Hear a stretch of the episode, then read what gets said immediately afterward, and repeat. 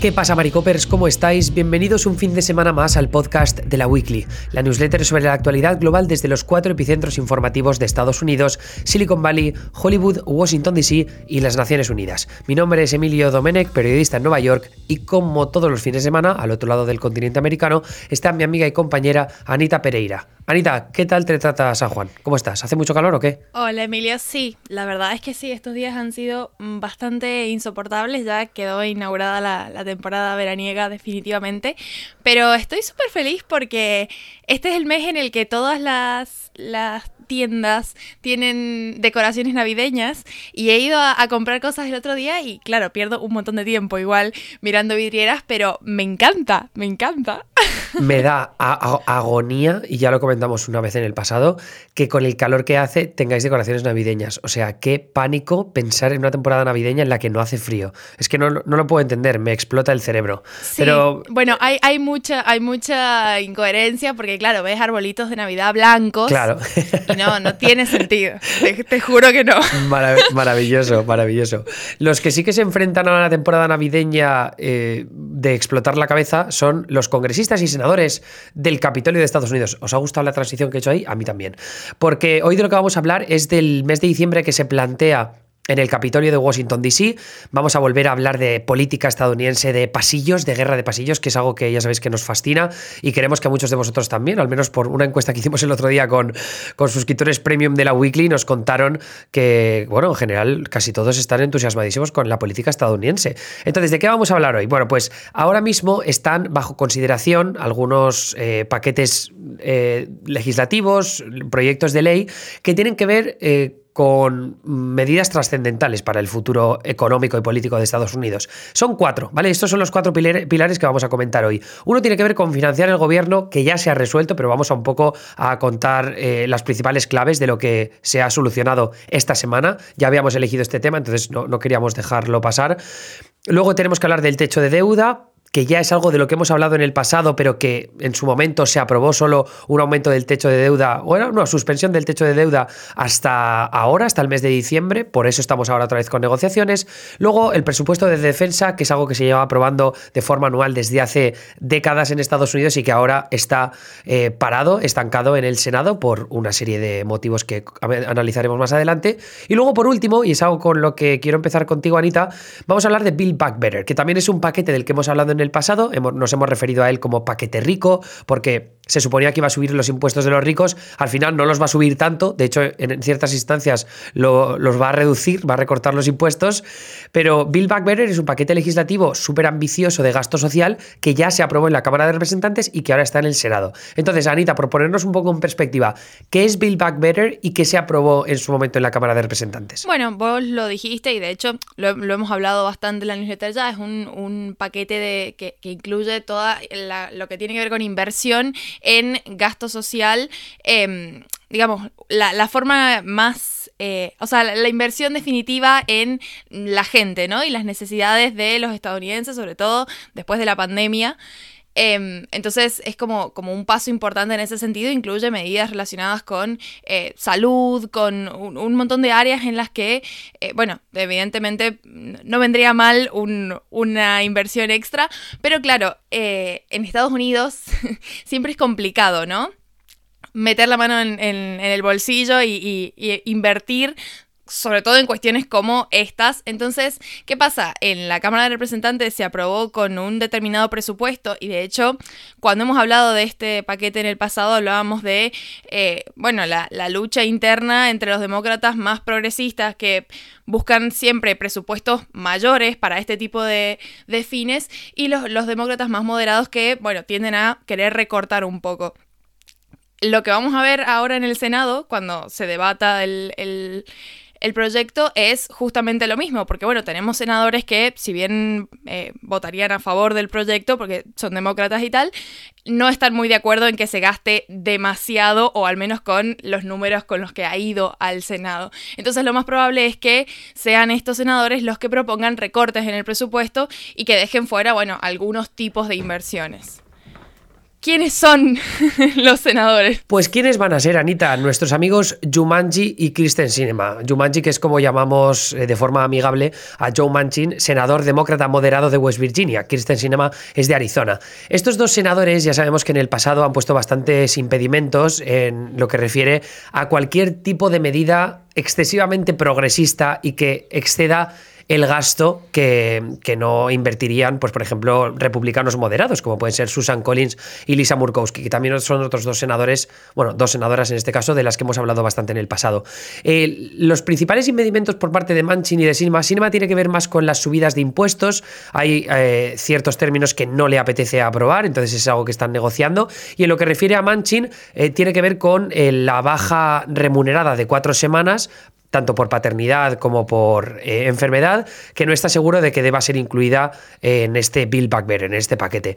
Luego también está negociándose este asunto de que el gobierno federal tenga la, autoridad para negociar precios de algunos medicamentos con las farmacéuticas, que es algo que conseguiría el, el gobierno recaudar más dinero por ese lado, bueno, en este caso gastar menos, y luego por otro lado que también pues abarataría los costes, en este caso eh, gastos de bolsillo a los ciudadanos estadounidenses, que es bastante importante, sobre todo aquellos que tienen insulina o que tienen acceso a algunos de estos medicamentos que se quieren abaratar, que, a veces eh, implican cientos o incluso miles de dólares anuales para muchísimos ciudadanos de, Estados Unidos.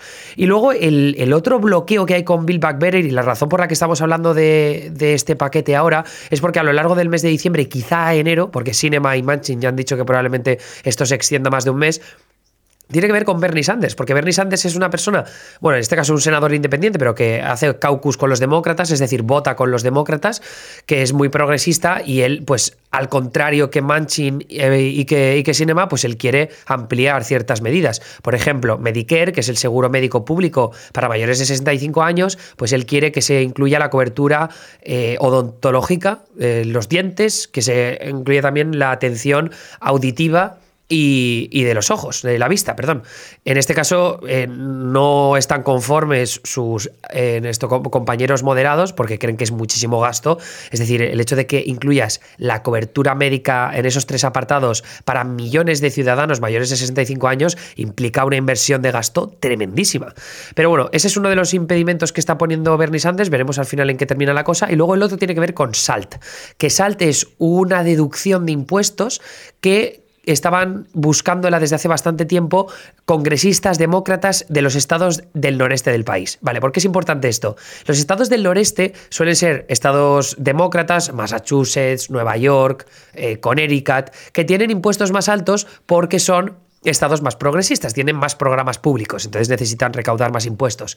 También a nivel local, por ejemplo. Entonces, ¿qué, qué es esto de SALT? Bueno, pues es una deducción que lo que te permite es deducirte parte de los impuestos que pagas a nivel local y, estatal de los impuestos que pagas luego a nivel federal. Entonces, claro, en vez de acumularse y pagar todos los impuestos locales, estatales y federales, pues en general las familias ricas los que lo que les vendría muy bien es parte de esos impuestos muy altos que pagan a nivel local y estatal, deducírselo de sus impuestos federales. Esto He dicho familias ricas por algo, porque beneficia de forma desproporcionada a las familias ricas. Y esa es la razón por la que algunos congresistas demócratas que representan distritos más ricos ¿no? y moderados, pues quieren sacarlo adelante. Bernie Sanders, evidentemente, no está conforme con esto, porque él lo que quiere es subir los impuestos a los ricos en cualquier término. Así que ahí está un poco mismo eh, la cosa en lo que refiere a este Bill Back Better. Pero Vamos a hablar ahora de, la financiación del gobierno, que es, o sea, el Bill Back Better es poner más financiación al gobierno, que se tendría que, si se, aprueban algunos programas, se tendrían que refinanciar en el futuro, pero ahora los programas que tienen que ver con ya eh, administraciones anteriores han conseguido llegar a un acuerdo, Anita. Sí, un acuerdo bastante temporal, porque en realidad eh, es más un, parche para ganar tiempo, pero básicamente lo que vimos eh, anoche, bueno, anoche, no, de nuevo. Pero básicamente lo que vimos el jueves por la noche fue, eh, bueno, una votación para sacar adelante la, herramienta legislativa que permite eh, extender la financiación del gobierno. Esto es más que nada una cuestión burocrática porque en realidad no, no es una decisión que, que, se valore a nivel de opiniones o demás, digamos, e, es el dinero que necesita el gobierno para seguir funcionando y para cumplir con las responsabilidades que ya asumió. Entonces, eh, no es tanto como un debate eh, partidista, ni mucho menos, pero sí que como es algo que se tiene que aprobar, por ahí han habido tensiones de por medio, incluyen negociaciones, incluyen, eh, digamos, debates y discusiones, y estas demoras por los debates y las discusiones que ha tenido ha hecho que, bueno, básicamente es como, como hacer la tarea el último día a la noche, porque el, el presupuesto que se habilitó vencía el viernes y esto ha salido el jueves a la noche, o sea, como, como ahí, con, con 24 horas antes del límite. Eh, pero como, como decías vos, se ha resuelto. ¿Qué es lo que se ha resuelto? Bueno, básicamente extender la financiación del gobierno, pero solo hasta febrero, porque lo que se está buscando es un acuerdo bipartidista un poco más amplio que incluya mm, varias cuestiones relacionadas con financiamiento y no solamente la parte de gobierno. Pero bueno, eh, ha, sido un avance, digamos, y que era necesario aparte para, que, para poder mantener en funcionamiento las distintas agencias federales y, organismos que dependen de, de esta habilitación. De hecho, en esa línea que estás comentando tú, Anita, otro, otro de los apartados clave de esta newsletter tiene que ver con el techo de deuda, que también recordamos que hace un par de meses se llegó a un acuerdo bipartidista para suspender ese techo de forma provisional, ¿no? En un corto plazo que llega ahora en el mes de diciembre. Pero antes de analizar el techo de deuda con Anita, yo quería hablar del presupuesto de defensa anual. Es importante porque, eh, luego lo explicará Anita, eh, se van a vincular de alguna forma, o eso es lo que se está rumoreando ahora mismo en el Capitolio. El, el NDAA o el presupuesto de defensa anual es una pieza legislativa que determina la agenda política del Departamento de Defensa y que en esta ocasión pues, autoriza 780.000 millones de dólares, mucho dinero, en la financiación para que el Pentágono ponga esa agenda en acción. El Pentágono, que no es solo eh, los militares, ¿no? el ejército, los salarios de los soldados, luego también, por ejemplo, las agencias de inteligencia, como la CIA. ¿Qué pasa? Que este presupuesto militar se, llega, se lleva aprobando de forma eh, anual desde hace 60 años. Básicamente porque los presupuestos de defensa son esenciales para la seguridad nacional y eso siempre es un asunto clave en Estados Unidos, que es un país que el respeto a los veteranos, no a los militares, es máximo. Entonces es polémico oponerse a, a, un presupuesto de estas características. ¿Qué ocurre en esta ocasión? Bueno, pues no se llega a un acuerdo con el número de enmiendas que se quieren aprobar para que se propongan a voto. Es decir, ahora el paquete, este paquete de presupuesto de defensa anual hay una serie de enmiendas, en total un paquete de 25 de ellas, que luego se proponen a votación para que se apruebe un paquete final con, con, las que hayan salido a favor. Entonces, entre esas enmiendas que forman parte del paquete ya aprobado para votación están repeler la autorización que aprobó el Capitolio en 2002 para que Estados Unidos pudiera invadir Irak, eh, sancionar a Rusia y sancionar a otros países por el oleoducto Nord Stream 2, ese que va desde Rusia hasta Europa y que supone un conflicto geopolítico con Estados Unidos, o asistir militarmente militarmente a Ucrania. El problema es que eso, esas, esas, enmiendas ya están incluidas en ese paquete de cara a que se pueda votar en el Senado, pero hay una que no ha formado parte de esas 25 enmiendas del paquete, que es una que ha propuesto Marco Rubio, senador republicano de Florida, y que tiene que ver con los campos de reeducación y los campos de trabajo forzado en la región de Xinjiang, en China. Lo que quiere hacer Marco Rubio es poner unos aranceles y unas restricciones para los bienes que son producidos en esa región y que luego quieren entrar aquí en Estados Unidos. Entonces, Marco Rubio dice que que hasta que no se incluya su enmienda, él no piensa dejar que se proponga a votación el NDAA, ¿no? Este, este paquete este presupuesto de defensa anual. Lo que dicen los demócratas es que si incluyen esos aranceles, aumentarían los ingresos de Estados Unidos y una, una ley que eh, facilite un aumento de los ingresos solo puede ser aprobada primero por la Cámara de Representantes, porque lo dice la Constitución. Aquí entran en conflicto dos visiones. La visión de los demócratas que dicen que eso va en contra de la Constitución y la visión de Marco Rubio que dice que eso no es así y él lo que dice es que los demócratas en realidad están impidiendo esto porque tienen demasiados intereses corporativistas de compañías estadounidenses que tienen, eh, que, o sea, que consiguen productos a través de la región de Xinjiang.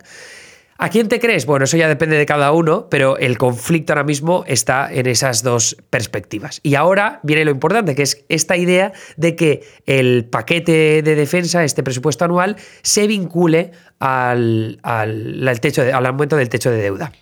Claro, porque en realidad, bueno, es, como un, todo un debate relacionado con ese tópico en particular, pero de nuevo, como lo que se está buscando es vincular el tema del presupuesto de defensa al techo de deuda, bueno, eso como como tiende a, acelerar las cosas porque es mucho más urgente la cuestión del techo de deuda. Tenemos una fecha límite ya puesta por eh, la secretaria del Tesoro, Janet eh, Yellen que dijo, bueno, que es necesario que el Congreso resuelva antes del 15 de diciembre si aumenta o elimina el límite de deuda, porque si no, las consecuencias económicas, que, ya las hemos analizado en, la newsletter también, pueden ser enormes, porque, bueno... Eh, digamos, genera un efecto en cadena que a la larga termina siendo muy difícil de controlar y los casos que han habido en el pasado, la verdad que no son nada recomendables. Entonces, es necesario aumentar el techo de la deuda. ¿Cuál es el problema con, con el techo de la deuda? Básicamente que los republicanos han decidido no apoyar a los demócratas en, esta cuestión, si bien históricamente ha sido un esfuerzo bipartidista, porque en realidad, bueno, eh, forma parte como del quehacer, ¿no? De, las cámaras.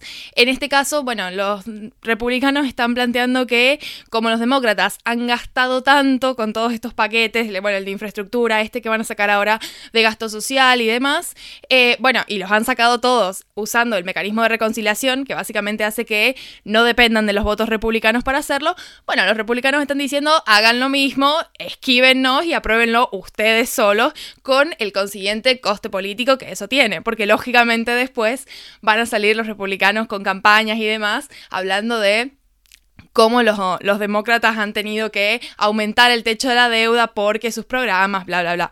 Entonces, claro, los, demócratas están intentando que sea como siempre, como, como una cuestión bipartidista, pero con esta postura de los republicanos no les están quedando muchas opciones, porque de nuevo hay que resolverlo cuanto antes. Sí, eso parece que es lo más urgente. Es, verdad que hay analistas y expertos que han dicho que en realidad eh, el gobierno estadounidense puede aguantar sin aumentar o suspender el techo de deuda hasta el mes de enero, pero aún así la secretaria del Tesoro ya ha dejado bastante claro que, es el 15 de diciembre la fecha límite y por eso ahora mismo estamos al borde del precipicio y hay esta intensidad tan bestia en el Capitolio. Además, porque nos acercamos a las vacaciones navideñas, que va a haber un receso tanto en el Senado como en la Cámara de Representantes. Entonces, como que eh, el frenetismo es máximo en, estas, yo creo que van a ser dos, tres semanas de negociaciones máximas y sobre todo si se quiere aprobar Bill Back Better antes de que termine el año, que es algo que depende de Chuck Schumer, el líder de los demócratas en el, en el Senado, que es el, el, que puede proponer a votación ese, ese paquete de reconciliación, ¿no? ese proceso que decías tú,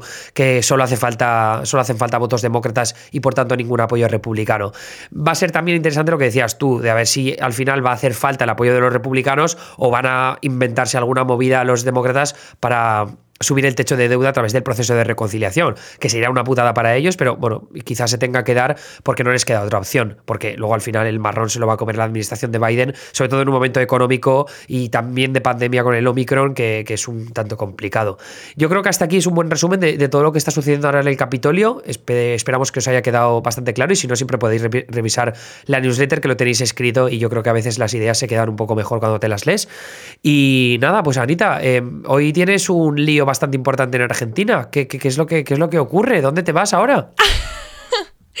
bueno, es que mm, en realidad no, no sé si decir que está en argentino, pero en mi provincia, cada vez que mm, las promociones del secundario eh, egresan, hay como una temporada en la que hay mm, bailes de egresados que son como eventos súper formales donde van las familias de los egresados y todo, todo como de etiqueta eh, y es fiesta. Oye, que ese egresado que es como que te has graduado. Claro, Claro, sí. Ah, vale, vale, vale, ok, ok. Entonces, bueno, nada, va un montón de gente, es como barra libre, es una super fiesta formal, como, yo qué sé, como la, idea de un casamiento, bueno, ese estilo de fiesta. Em, y está como la temporada, porque claro, termina, van cerrando ciclos todas las escuelas y va a cada escuela haciendo su, su, fiesta de egresados. Así que yo tengo eh, la fiesta de mi hermano que sale del secundario y bueno, nada, eh, estoy en un cumple. Bueno, pues eh, que te lo pases muy bien. Yo también tengo un fin de semana bastante intenso. Quiero dejar la noticia aquí que la semana que viene no va a haber newsletter ni podcast hasta el jueves, que va a haber una premium y luego ya el, el podcast con la newsletter del fin de semana. Eh, lo digo porque es, puente en España, eh, tanto el lunes como el miércoles, el puente de la Constitución, así que nos vamos a dar un respiro, que necesitamos también un descanso nosotros y sobre todo salir de fiesta para no descansar nada, es lo que, lo que siempre terminamos haciendo. Exactamente. Pues nada, Anita, muchísimas gracias, que te sea muy positivo el fin de semana y sobre todo que descanses en el puente. Un abrazo. Genial. Hasta la semana que viene.